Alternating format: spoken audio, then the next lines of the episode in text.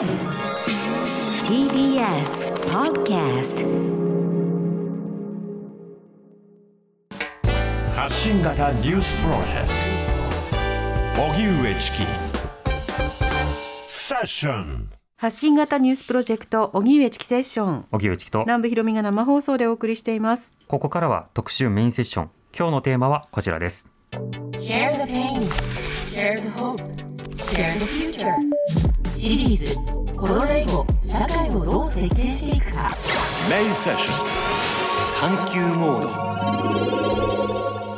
ド。基礎から学ぶ手話。ろう者のコミュニケーションと多様性の課題、はい。コロナ以後の社会をリスナーの皆さんと共に考えていくシリーズコロナ以後社会をどう設計していくか。この企画はみんながみんなを支える社会を目指し企業や NPO 行政国際機関などとともに国内外さまざまな社会課題の解決に取り組む日本財団とのコラボレーションでお送りしています。今日の特集は手話です。現在手話は例えば総理大臣などの記者会見や政見放送などではよく見られると思います。また現在放送中のドラマサイレントが話題となっています。川口春奈さん演じる主人公の紬が高校時代の恋人そう目黒蓮さんと再会し関係を築き上げるラブストーリーでそうは高校卒業後に聴覚を失った中途失聴者で手話が大きく取り上げられています。リスナーの方の中には手話を学ぶ人が増えたとも言われる、えー豊川悦司さんと常盤貴子さんのドラマ「愛していると言ってくれ」を思い起こす人も多いかもしれません。ただ聴覚障害のろう者は見た目にはその障害は見えづらく手話を理解できる人もそう多くはないと言われコミュニケーションが課題となっていますそこで今日はろう者の言語である手話の基礎を学びコミュニケーションのあり方について手話研究の専門家と考えます、はい。では本日のゲストスタジオにお迎えしました手話研究と言語発達をご専門とする慶應義塾大学経済学部教授の松岡和美さんです。よろしくお願いいたします。松岡です。よろしくお願いします。お願いします、はい、松岡さんは著書にワクワク納得手話トーク。日本手話で学ぶ手話言語学の基礎などがありろう者の母語である日本手話の文法研究をされています。はい。松岡さんは普段はどういった研究をされてるんですか？えっ、と私はあの言語学者ですので、まあ、はい。専門はあの文法研究が主体なんですけれどもうん、もともとその言語の分析が子どもの言語発達にどう関わるかっていうところに興味がありましたので、はい。あのそちらの接点となるような言語発達の研究もやっています。うん。手話についてはあのやっぱり語順が独特のものがあるっていうのが本当に不思議だったので、はい。あの語順は大好きで。でああのさらに日本語とは違う口の使い方で文法の情報が表されるっていうことを知って、うんうん非常にそれにも興味を持っています。うんで最近やってる研究はあの例えばしあの手話の過去とか未来っていうのは時世があのないっていう定説があるんですけれどもはいあのある特定のタイプの口の使い方を見ていくとそうでもないかもしれないっていうのことに気づいてと非常に面白がってやっています。いろんなあの文脈を作って、うんうんその時にこの口の形できますかとかできませんかっていうのをデータを集めていってでそうするとけ結構驚きのパターンがあったりしてあのそういうこと最近やったりあとはあの人間の言語のあの、まあ、有名な言人間言語の分析とかやるときに有名な例であのモダリティっていう表現があるんですね。はい日本語でしたら何々かもしれないとか何々に違いないっていうのを普通の文につけていくと、うん。自信のあるなしその言ってることに自信があるかどうかが分かるじゃないですか。え明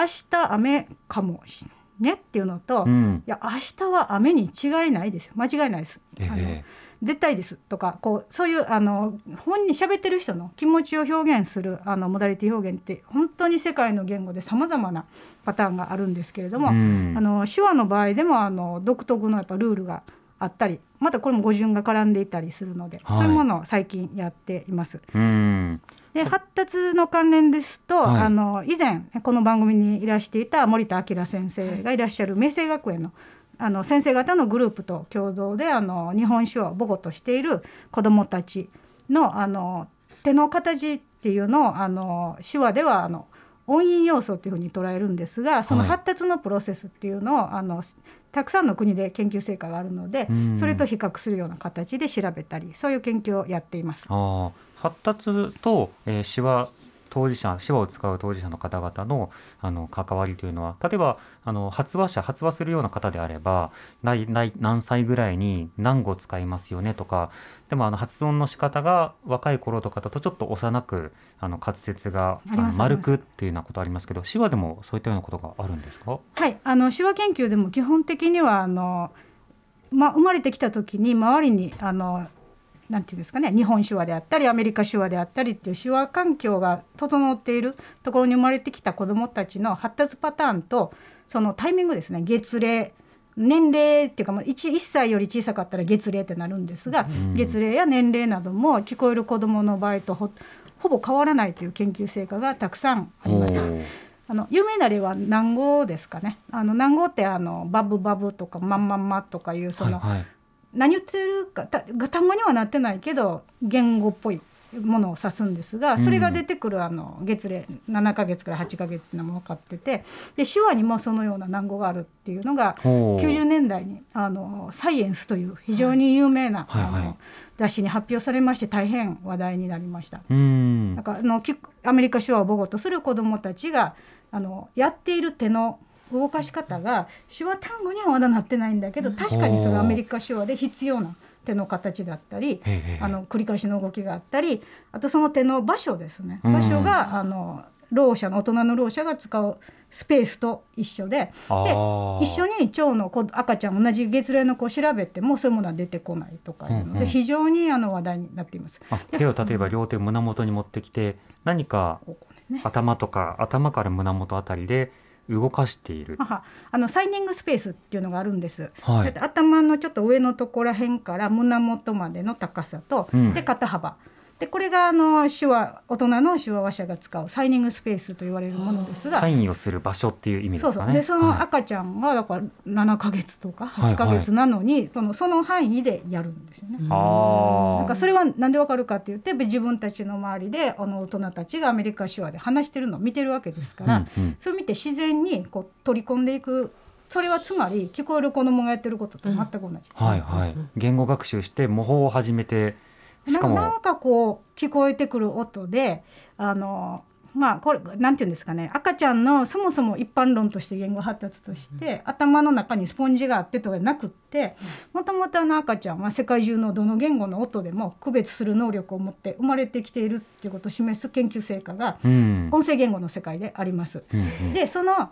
あのつまりアメリカで生まれててアメリカ英語しか聞いていないのに、ヒンディー語にしかない音の違いを聞き分けることができるんですがだんだんだんだんできなくなっていくんです、だから自分の母語にこう特化していくみたいなはいことがあって、だからその人間の赤ちゃんとして生まれてきた時にやっぱすごいたくさんの能力を持ってているものだけキープしてあとだんだん失っていくっていう。もうもうそそっからしてすごく面白いことなんですけれども、がそういうそういう能力を人間持っていて、うんうん。で聞こえる子どもでもその手話を見せてみた時のその反応です。脳の反応を調べたものなんかを見ても、聞こえる子どもはあのジェスチャーと手話をあの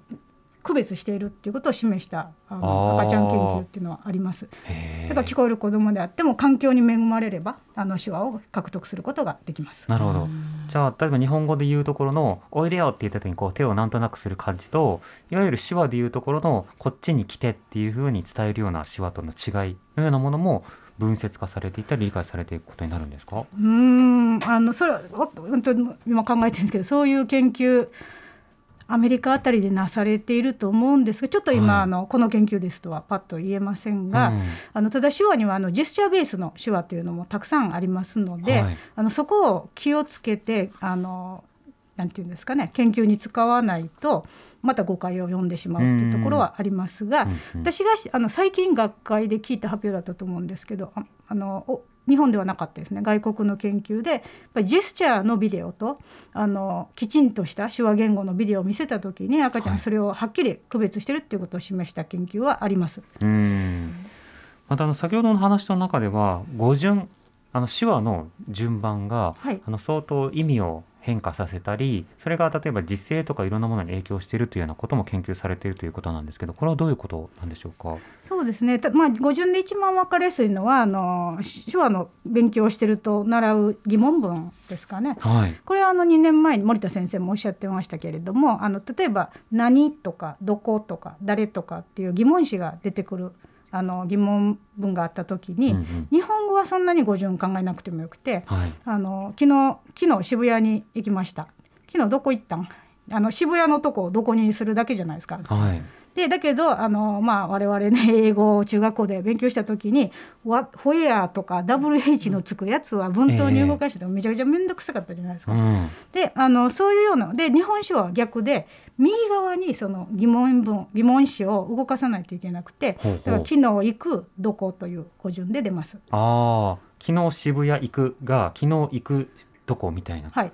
でそのさらに手話の場合日本手話の場合ですとその「どこ」っていうところにあの細かい首振りとえ目の見開き雨上げが作るとこれも森田先生がおっしゃってたパターンなんですがうんうん。まるっきり日本語と違うじゃないですか。はい。でも私言語学者もそういうのを見ると嬉しくなっちゃうんですよね。ああ違う言語がここにあるぞと。なそしてそ何のこれみたいな法則性もちょはいっと研究しがいがあるぞってそうですね。やっぱりそここにあの右側に動かすっていう規則的なパターンがあるっていうことが、まあ、素直に面白いっていうんですかね。うん。あのまあ、英語なんかでも単に左に動かしたら疑問文なのかっていうわけじゃなくて他にいろんな変化をさせないといけないじゃないですか。ええちょっと語尾を上げるとか、うん、でも日本語の例を見れば分かるんですけどそうする必要全然なくないなくなくないですか。だって日本語はそんなんしなくても全然困ってないし、私ら。とということはそれは絶対必要なことじゃない。はい。のになんでこんなルールあんねやろっていうところはもう言語学者の興味を非常にそそるところであの手話も全く同じです。だから私としてはもうそのフランス語であったりトルコ語であったり中国語であったりっていうのと日本手話っていうのはもうほぼ同じようにはい。見ている。で不思議なルールがあるあの面白い言語だなと思ってもう調べれば調べるほど面白いことが出てくるなともう常々感じております。うん。であのそうですね。まあまあそれが一例ですね。はい語順がまず違うっていうところですね。これあの語順の話もそうですけれども以前あの森田さんがこの番組に来ていただいた時に、はい。あの日本手話とその日本語対応手話があるんだと、はい。でそれぞれは別のものなんだという話を伺って、はい。あなるほどいあのそれらの違いというものがあるんだなっていうのは分かったんですけど、はい。それらの違いがどう違うのかというところまではまだあの番組で聞けてなかったんですよね。まず日本手話と日本語対応手話これはどういうものなんですか？そうですね。どっちの順番から言ってもんですかね。あの聞こえる人に通じやすいのは日本語対応手話の説明からなのではい。からなんですがいつそこからやった方がいいのと思いますがいやでも順番的には日本手話からやらないといけなくて、うんうん。どうしてか ということなんですが、はい。につまり日本語対応手話は日本手話から単語を借りてきてうんうん。あの日本語をちょっとでも見えるようにするっていうあのツールに近いものだからです。はいだからそのそもそもそもそもの話は日本手話からいかないといけないので、うんあの日本手話の話をするんですがあの日本手話はあのさっきお話ししたような生まれてきた時にあの家族もあのご両親も聞こえいやなんか聞こえない人じゃなくてろう者なんですよね。ご両親も手話を使うろう者の方でそこで育っていってでそのままローコミュニティに入ってそこでのやり取りで自然に私たちが日本語を覚えたようにあの出てきた。自然に生まれてきた言うんうん。語を指します。はい。で、えっと、ろ日本手話にはあの老文化というものがもうセットでついてくるあのそれは日本語に日本文化がセットでついてくるのと全く同じことです。うん。でろう者の中にろうそそのようなコミュニティの方々っていうのは自分はろうでありろう文化を持っているという自負の気持ちがありでろう者の赤ろうの赤ちゃんが生まれてきた時にあの嬉しいっていうようなあの発言をされるっていうのをよくあの伺います。はいそういうコミュニティがあると。うんでそれはあのもうイメージとしましてはあの私の母語は日本語なんで日本語の大阪弁ですよね明らかに、はいあのそれと何も何一つ変わらないっていうのは日本手話です。うんで片やあの日本語対応手話と言いますのはあの日本語今私が喋ってるあの声で喋ってるわけですがええそれがあのえー聞こえないわけですよね。あのきあのろう者であればきあのお聞こえないろうの方々で聴あの中途失調者の方であれば先ほどあの最初に出てきましたけれどもあの聴力をだんだんだんだん失っていかれた、またはあの聞こえにくいっていう方々がいらした時に聞こえにくいので、うん。ではちょっとでも見える化しようということで、はい。でここに手話単語といういいものがあるからこれこれをあのジェスチャーよりも使い手があるからこれをちょっとつけていってうん同時に喋ったら分かりやすいじゃないですか。というような、ですのであのイメージとしましてはあの私は今眼鏡をかけてるんですが目が悪いんで見えないんでちょっとあのその辺のものが。でこのように眼鏡をかけてですねこうレンズを使ってあうんの見ているわけなので、まあ、それに近いものではないかなと私は考えています。なるほど。でこの例えば、えー私たちがじゃあいろんなドラマとかはい物語とか、あるいは、えー手話ニュースなどで見聞きするものこれは多くは日本手話と言われるものが使われているんでしょうか？いやそうでもないですね。うん、そうでもない。はい、あの NHK の E テレというところでやっていはいる手話ニュースと言われるもの、あれはすべて日本手話に変わったんですね。ある時期に、はい。うんだからあの間違いなく日本手話なんですけれどもあとはあの私があの2019年でしたかねあの NHK テレの「みんなの手話」の監修を担当した時にはい。全てあの日本手話にしてもらえたというのでちょっとあの嬉しかったことがあるんですけどその時に森田先生にもあの講師としていらしていただいてというふうに、その時にガラッと変わって今も日本手話をあのつ扱っているので日本手話を勉強したい人はもうぜひみんなの手話とか手話ニュースとかをチェックしていただきたいのですが、うん。えーっと例えば官邸などで出ている、はいはいあの発表テレビのその重要な発表についている手話通訳とかあとはドラマ多くのドラマですねあので扱われているものというのはあのちょっと日本手話とは違うとうん。言われています。ほうほう。であの今やっているドラマですともうあの中途失調者の方が主人公ですので、はいまあそれはあの理解できると言いますか。まあドラマ上の必然性っていう格好なんですかね。そうですね。そしてその中で登場人物にあのろう者のあの方が出てきて、その方は日本手話にかなり近いものを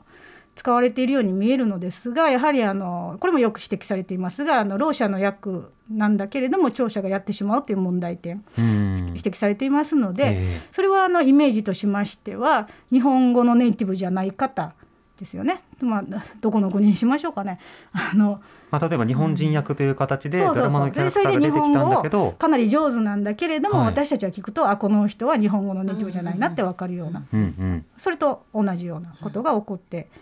いるんですが、まあ、はい。日本手話が取り上げられてるだけ大きな進歩かなとは思います、あー。ちなみにあの官邸とかでそのあの日本手話ではなくて、まあ、日本語対応手話などが割と用いられがちだというのは、はい。あれは先にスピーカー例えば岸田さんとかが喋ってそれをまあ同時通訳でこう筑語的にこう当てはめていこうとすると文法などがあのか変えられにくい変えにくいからなのかそれともまた別の理由があるのかそこはどうなんでしょうか？そこはちょっと言語学者の私にはなかなか分かりにくい永田町の問題って感じですかね。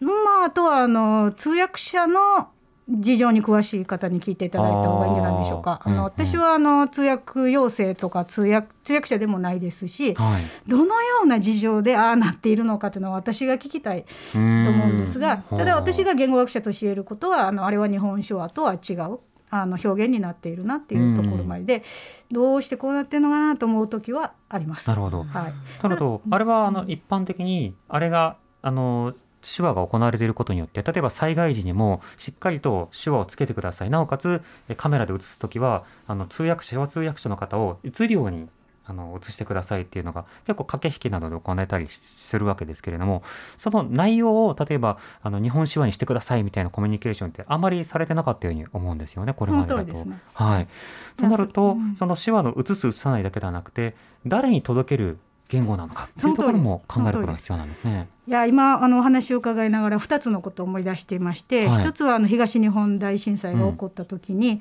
わからないことだらけだったじゃないですか、はい。まあしょっちゅうあの会見があったんですがそこに手話通訳者ついていましたが、はい、これがわからないっていう声がいろんなところから上がってきて、はい、でゲリラ的な感じでしたね。あの一部の心ある人たちがあのその官邸の発表をあの日本手話に直して、はい、あの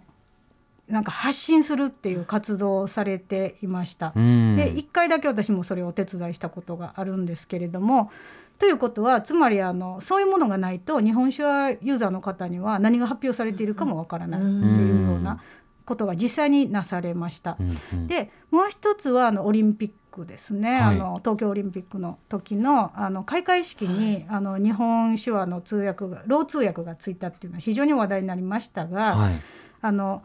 えー、とそれ E テレだけでしか見られないっていうのでまたちょっとそれで批判もあったんですが、うん。あの開会式には現場にも通訳者がいらしたんですよね。はい。でその現場でなされた通訳者がちゃんと画面に入ってないっていう問題はもちろんその時もあったんですがその通訳者でははあの日本手話ではなかったので、はい。だからなんか日本その人が映ってる中をさらにさらにそれをろう通訳が日本手話に直すっていうのが同じ画面で出てきてえ非常に象徴的でしたね。うん。でただその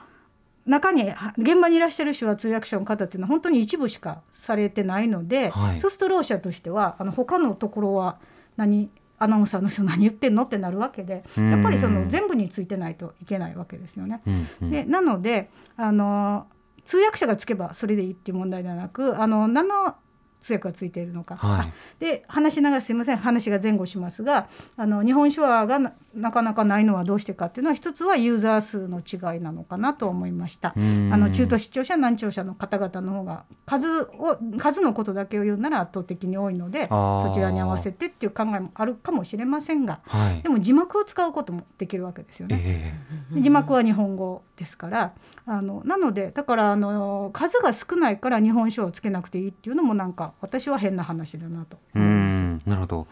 そしてこの手話あの手で話すと書いて手話なんですけれども、はいじゃあ手の動きや形だけでその言葉を伝えているかというと、まあ、決してそうではなくて他にもいろんなものを表現手段として使ってるんだということがしばしば指摘されます。はいこれはどういったことでしょうか？そうですね、えっと、手の形というのはあまり情報量としては多くなくて、はい。えー例えばあの手話に手にオハがないとかいうのはよくありますが、はい。いや英語にも手にオハはないですから、はい。あのはい。言語が違うとあのそのないというのはそれは大したことではないわけで、そうするとその文法表現みたいなさっき出てきた「かもしれない」とか、うん。あの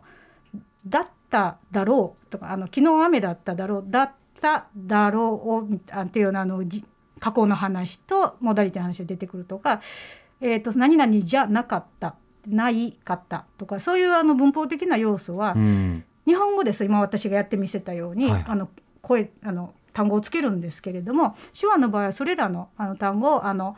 単語じゃ単語を使わないで、えー、と頭の動き眉の動き目の動き口の動きうん。あのなどなどを同時にやることによって、はい。あの文を完成させます。うん、この辺り手話を例えばあの使うってどういうことなんだろうっていう時に結構、まあ、理解がされにくいところであるのでご時代に聞かせてください。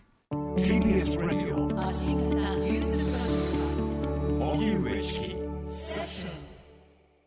荻上チキセッション。今日のメインセッションは基礎から学ぶ手話。ろう者のコミュニケーションと多様性の課題ということでスタジオには言語発達と手話研究を専門とする慶應義塾大学経済学部教授の松岡和美さんをお迎えしています松岡さん引き続き後半もよろしくお願いしますよろしくお願いいたします。お願いします。さて先ほど手話の中では指や手を使って行うハンドサインだけで成り立つものではなくて日本手話もまあ顔の形眉とか目の動かし方とか首を振るとかそうしたようなものなども含めて言語になっているんだという話伺いました。はいこの点あのより詳しく伺ってもいいですか？はい。あのとてもあの私も言語学者として興味を持っているところなんですけれども、はいあの先ほどあの眉上げや目の見開きって出てきたんですが例えば頭を振ると言ってもあのうなずきの例なんかを見ますと、はい。私たちが今こう話しながら実はうんうん。うんってこううなずいてるんですが、はい。手話のうなずきっていうのはこんこんなものではなく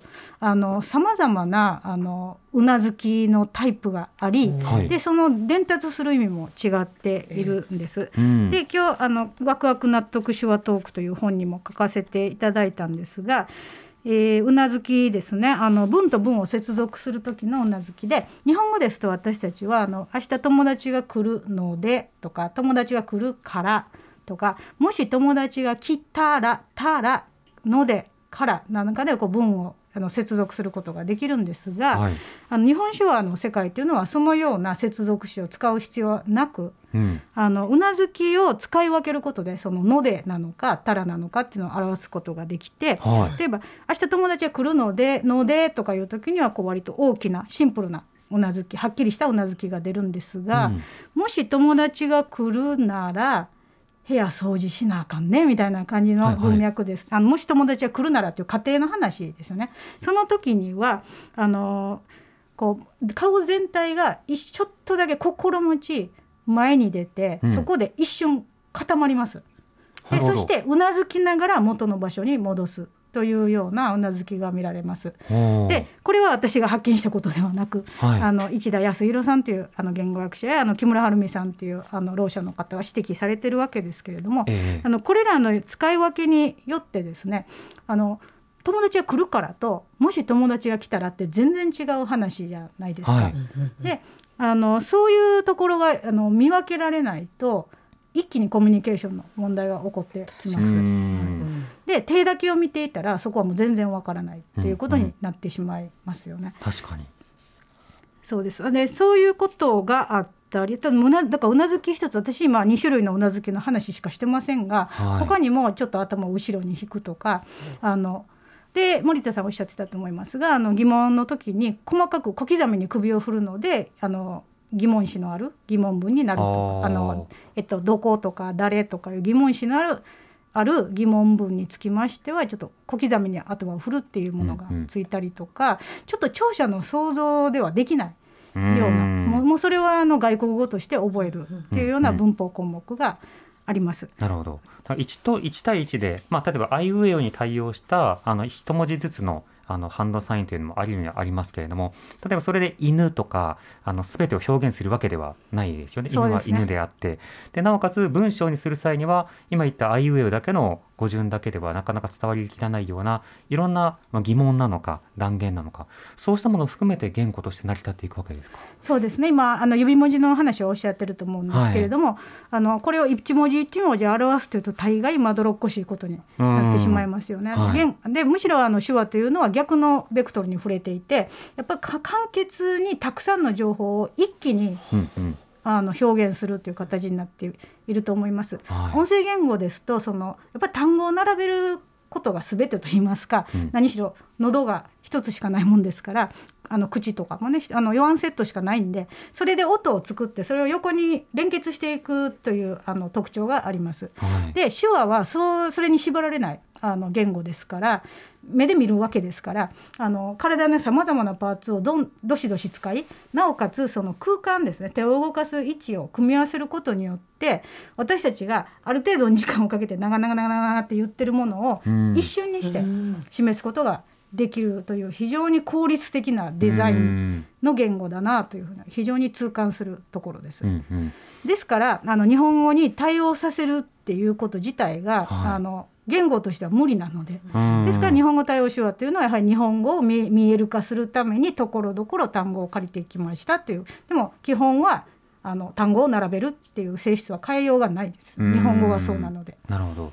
これあの先ほど話されてきた例えの中であのドラマ「サイレントの中はい。で中途出場者の方が登場してくるのと、はい。まあ、ローカルロー文化であの生きてこられたという設定のキャラクターがい。るという話があったんですが、この手話という話をした時に中途出張者の方が使うようなサインと、えー、ロー文化で使われている日本語し日本手話これが違うという話あったんですけれどもこれ、聞こえないという点で同じかのように思われますがそれらの捉えられ方の違いというのはどうなんでしょうか、まず文化が違うなっていうのをとても感じます。うん。あのやっぱり中途出張者の方のドラマでは非常によく描写されていますがそのはい。苦しさですね、で周りの人間も傷ついているというあの描写があるなというのをとても感じましてやっぱりそれをそこから立ち直っていく。で結局でもそこにあるせかあのなんて言ったらいいんですかね。あのそれはそれでもうとても重要なテーマなんですけれども、うん。その生きている世界というのは聞こえる人間の世界ですよね。腸のコミュニティではい。音の音がある世界です。でそそこそれが聞こえない人がそそれとどう折り合いつけていくかっていう話なわけですよね。はい。だから腸腸の文化で展開していることは変わらないわけで、聞こえる前提の世界の中で自分が聞こえなくなってしまったっていう喪失感の物語だけれども、そうですね。やっぱそそこからあのだんだんも戻ってくるっていうんですかね。自分が大事にしていた人たちのところへ帰ってくるって非常にあのよく描写されているドラマだとは思いますが、うん。あの日本手話の世界っていうのはそそうあの音のある世界じゃなくって、はい。聞こえないのが普通で当たり前でうん。聞こえませんがそれが何か、え というあの結構こう明るいっていうんですかね、えはいはい。あの目で見る文化が自分たちにはありそして日本語と音声言語と全く違う手話言語がありでそこで演劇がありあのポエムがありあの、えー冗談は漫才みたい漫才じゃないですけれどもその。えー、となんて言ったらいいんですかねあの役者さんですねろうの役者さんが手話を使った演劇をされるっていうのもあり、うんあのあそうそうあそうだ。あのコメディアンの人もいますね。はい。あのそういうようなことで結構みんな楽しくやっているわけで、うん。あの音のない世界とか言われてもという、あのということだそうです。うん私は非常に今私あたかも分かってるかみたいに言ってますけど、なんかそういうことだんだんあの分かってきて非常に聴者として驚いたというか、うん。あのあそうなんですかって例えば音のない世界とかいうのはあの違和感があるっていうことをろう者の人に言われてええなんで？おっていうかお音ないやんってかいやでもな音のない世界って言われたらあたかもないとあかんみたいやんって言われて、うん。驚いたことがありますね。ええ。ええー、と思って。でそれが私が今説明しようとしていることで、うんうん。音音があるべき世界の中でないとかいう考え方のあのコミュニティとないのは当たり前だから、それがどうしたの？別に？みたいなコミュニティがちゃんとあって、でそこには目で見る言語があり目で見る文化がありでそこにあのろうの赤ちゃん生まれてきて「おーまた一人増えた」みたいな喜んですごい嬉しかったって言ってる人たちの世界がえ同じ国の中にあるという、あのまあ、新鮮な驚きもやっぱりありましたね。うんあの冒頭でも例えば紹介した漫画作品などですと、はい。そのろう者のコミュニティで育った子どもが、今度は聴者の学校に行って、はい。でなおかつそこでスポーツをやるというようなシーンなどもあったりするわけですけれども、うん。こういった時のその葛藤というものも葛藤やその喜び、はい。あのろう者の仲間が増えたとか聴者の方に行くと逆に苦労するのではないかとかいろんな葛藤みたいなものは実際ろうのコミュニティの中でお話聞くとあのしばしば聞かれることではあるんですが、はい。これやっぱり言語とはまた別にその言語あ文化観が異なることによって、えーいろんな衝突が生まれることがろうの方々にストレスを与えるのではないかというそうした不安感があるということなんでしょうか。だと思いま。すね今のお話を聞いててちょっと思い出すのが何しろすみません言語学者なんで何でも言語に結びつけるんですけど、はい。やっぱり社会言語学で取り上げられてきたあのアフリアメリカにいらっしゃるうん。アフリカ系アメリカ人またあの黒人、あのいろんアフリカ系アメリカ人って言われてた時もあるんですけどだんだんいろんな呼び方があるんですけれども、はい。あのまあアフリカにルーツを持た持っているアメリカ人の方々が話している英語があの現在エボニックスっていう名前がついてるんですね。うんであのそれが汚い英語だって言われてた時期があります。しかしながらあのだいぶちょっと前になるんですけどラボフという言語学者がそれをよく分析していきますと、あの白人の人が標準的に使っていると言われる英語とは別のルールがあったんですよ。あの例えば B 動詞を彼、あの活用させないっていう現象があるんですね。あの he B って、でもこの B はいつでも使えるわけじゃなくってある特定の意味的な条件を満たさないとその B は使えないっていう独特のルールがいっぱいあったんです。はい。でもそれを知らない、あの例えばそうですね標準英語を話す人が見たら、すごい教養が B 動詞の活用もできないのかって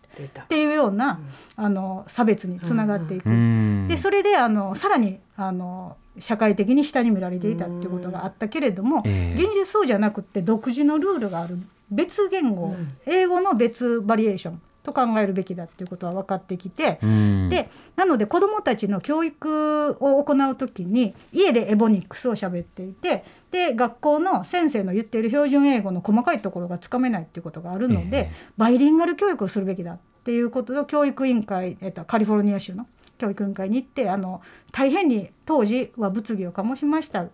あのが今はあのそれはあの受け入れられているはずです。うん。というようにあのある言語をあのいなんかこうきょダメなダメな英語とか、はい。ああの変な英語とかっていう見るっていうのは結局そこにそれを話してる人たちを下に見てるからそういうことにうんなるんですよね。であのちょっとそれに似たものを日本手話の人たちのあの扱われ方に感じる時があります。ええそれはその使う使ってるコミュニティに対する位置づけなどもそうだと思うんですけど一つ気になるのがちょっと話題それるんですが、その耳が聞こえない方にもオノマトペを伝えようっていう、まあ、そうしたようなあのデバイスがあったりしますね。例えばはい駅の中で電車が来るときに電車が来ましたって表示するとかランプをつけるんじゃなくてビューってこうはい。表現してみるっていう。でそうした試みは、まあ、面白いねっていう形でニュースとして受け止めたりもしてるんですけど、はい。一方でローコミュニティでそのあり方こそがあのベストだったりあるいはよ喜ばれることなのかというようなまた別の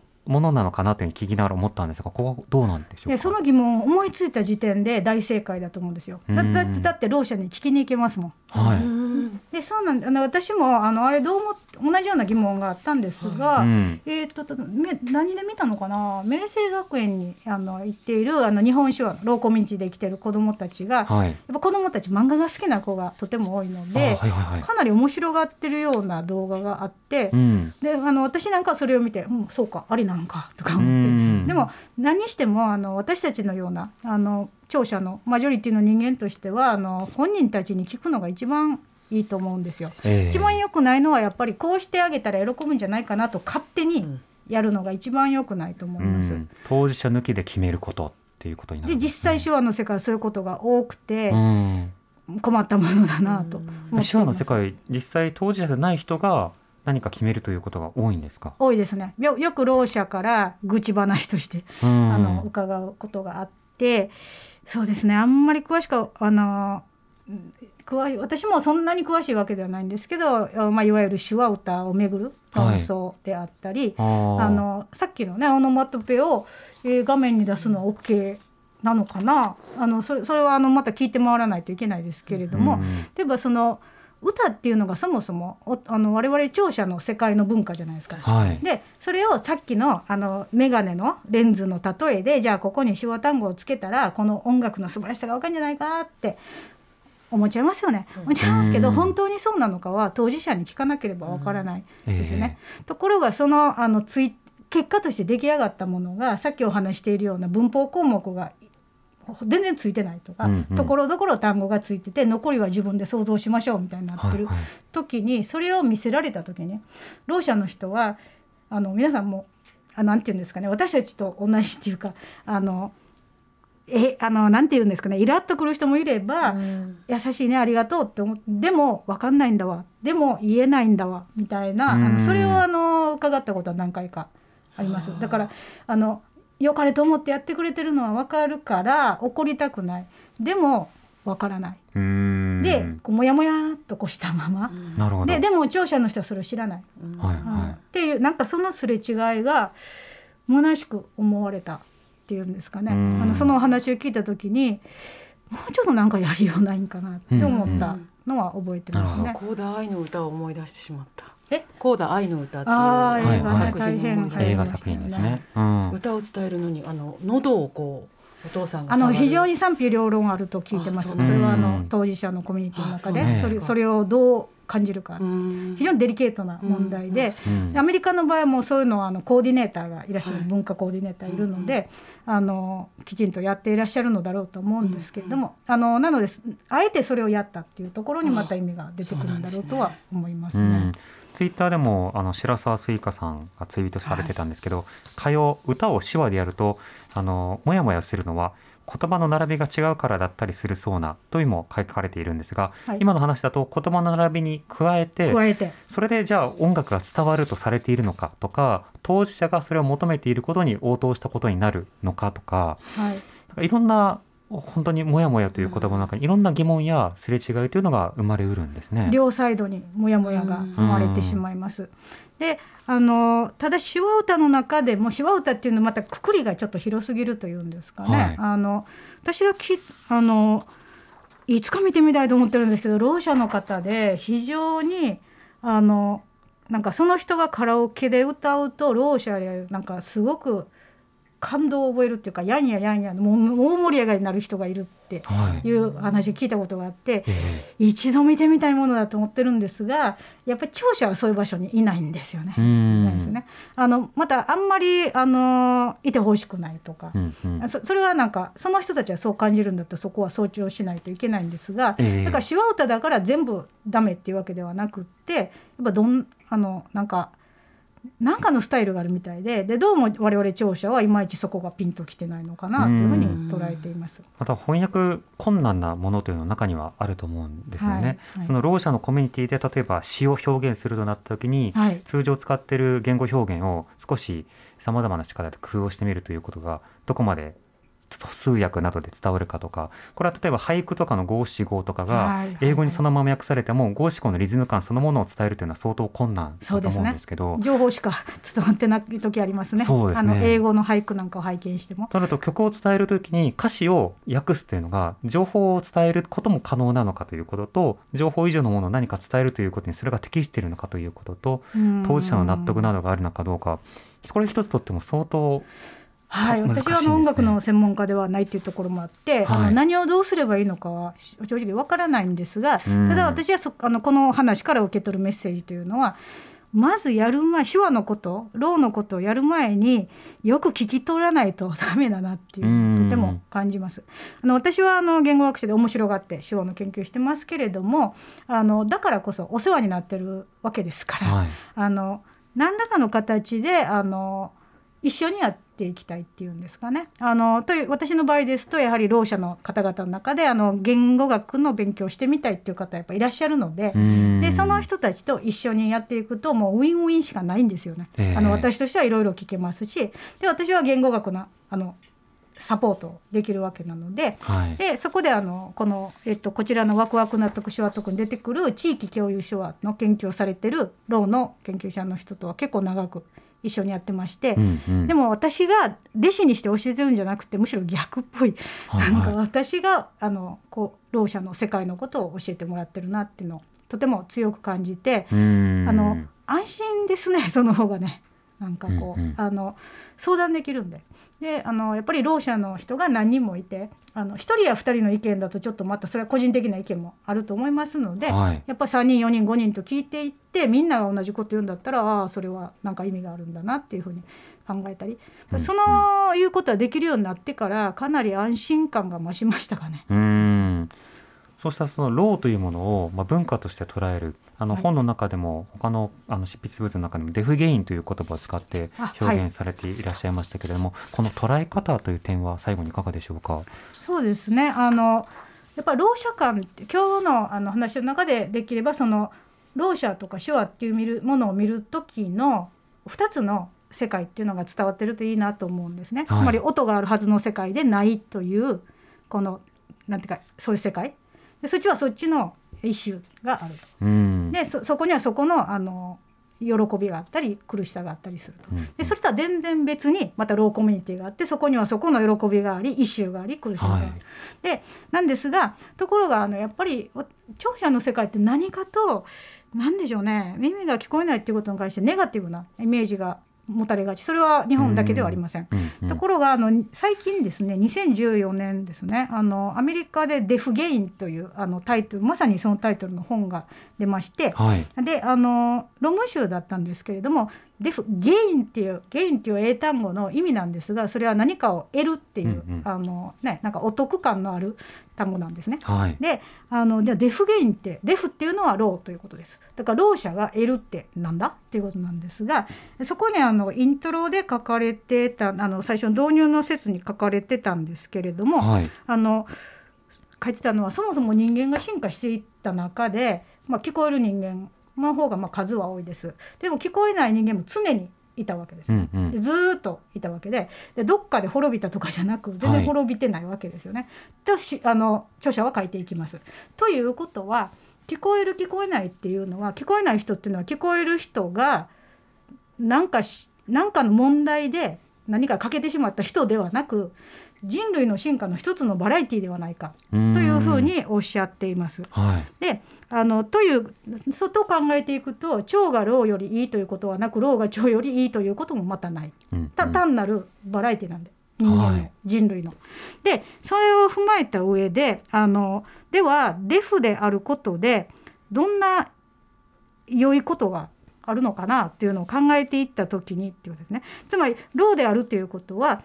単なる多様性に過ぎないっていうことですようんね。生物的言語的文化的多様である。でたまたまなんですけど最近あのよくとあの取り上げられる SDG のキーワードの中にも遺伝的多様性文化多様性生物多様性って出てくるんですよね。まさうんまさにそういうことあの重なっているんですが例えばローだから得られるものっていうのをいろいろ考えてみようっていうことで出たのがこの論文集で。はいはいで例えばローであるから得られている能力っていうのはもちろん視覚情報の処理のレベルがもう聞こえる人よりもはるかに高いってそういうことを示した研究成果はたくさんあります。うん。またろう者の特徴として私本に書いたんですけど外国旅行本当お好きでで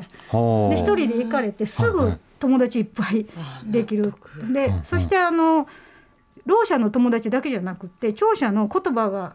こう違う人たちともなんか仲良くなってしまうっていうことでよく指摘されます。つまりあ。の異言語異文化の適応力が非常に高いってことはそのはい。本に書かれていました。うん。で私の体験からしても確かにそうです。うんうん。私なんか英語通じない国に行くとすごい緊張するんですよ。わかります。はい、あのいやえー、どうしようみたいな。なああのちょっとびかなり恐る恐るっていう感じになりますよね。で一緒に出張に行ってたろう者の人は全然そんなことなくて、はい。ちょっと驚いたことがあるんですよね。全然なんかななんかあのびっくりしてないっていうんですかね、あの意に介してないというかでジェスチャーを使ってあのなんか普通にやっていけるみたいな。うんうん。であとはあの集中力音が入ってこないことによって高められる集中力。ああなるほどねと私もノイズストレスがとても強いタイプの聴者なのでああなるほど、うんなるほど。そういったもののさまざまなあり方もある。だから、ろう者について理解しようしてあげようとかではなくて異文化として、まあ、理解しながらしかしリスペクトしながらそこにあるものは何か。ぜひこれをきっかけに多くの方に知ってほしいですしそのために松岡さんの本もそしてデフゲインという論文集なども含めて本があるということにもつながってほしいなと思います。そうですね松岡さん今日はありがとうございました。ありがとうございました、はい、またよろしくお願いいたします。荻上チキ